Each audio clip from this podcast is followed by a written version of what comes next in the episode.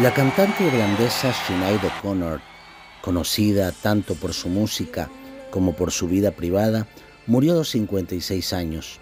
Según reportó este miércoles RTE, la emisora pública de Irlanda. Con gran tristeza anunciamos la muerte de nuestra querida Sinead.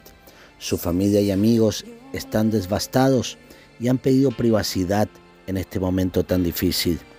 No se informó sobre la causa de su muerte. La artista lanzó su primer álbum, The Lion and the Cobra, en 1987 y obtuvo un gran éxito entre la crítica.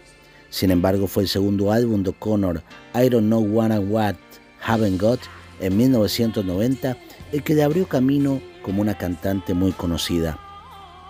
Su interpretación de la canción de Prince Nothing Compares to You saltó al número uno en 1990 impulsada por el video musical que mostraba al artista con el pelo muy corto y un suéter de cuello alto. La canción recibió varias nominaciones a los premios Grammy y se llevó los galardones de MTV al video del año y al mejor video de una artista femenina. En los años siguientes, O'Connor protagonizó varias polémicas, entre ellas la vez que rompió una foto del Papa en el programa Saturday Night Live cuando se convirtió en el sacerdote de un grupo católico y las ocasiones en las que recurrió a las redes sociales para ventilar sus problemas personales y arrebatos. En los últimos años, O'Connor habló abiertamente sobre su lucha contra la adicción y la salud mental y detalló su experiencia en sus libros de memoria de 2021, Rememberings. A la cantante le sobreviven tres hijos, su hijo Shane, de 17 años, murió en 2022.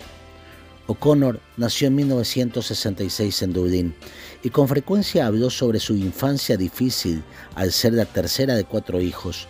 Su madre compartió, era problemática y abusiva.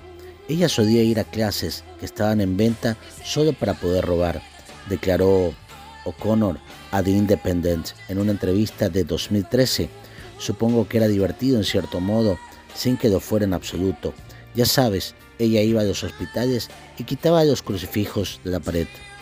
O'Connor contó que su madre, quien murió en un accidente automovilístico cuando la cantante tenía 19 años, no podía evitarlo. Que Dios la tenga en su gloria. También dijo que ella misma comenzó a robar como una forma de apaciguarla. Era una enfermedad, dijo la cantante, y eso era parte de lo que estaba pasando en casa. Yo robaba para apaciguarla. A Sinead O'Connor le enviaron a un reformatorio cuando era adolescente, luego de que la atraparon robando en una tienda. En ese momento recurrió a la música en busca de consuelo y a la edad de 15 años la descubrió el baterista de la banda Into Noir mientras ella cantaba en una boda. Dejó el internado a los 16 años y luchó por mantenerse a sí misma con el canto antes de mudarse a Londres.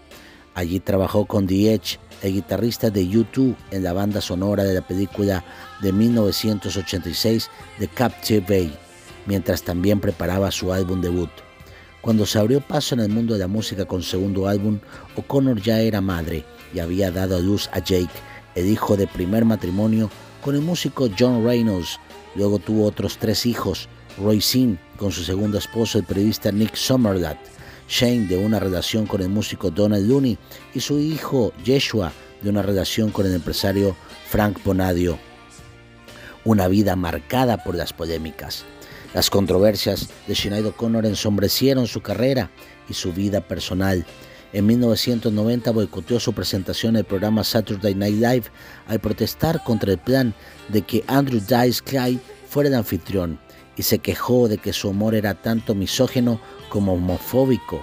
Ese año el cantante Frank Sinatra dijo durante un concierto que le gustaría patear por la política declarada de O'Connor de que no permitía que se tocara el himno nacional en sus espectáculos.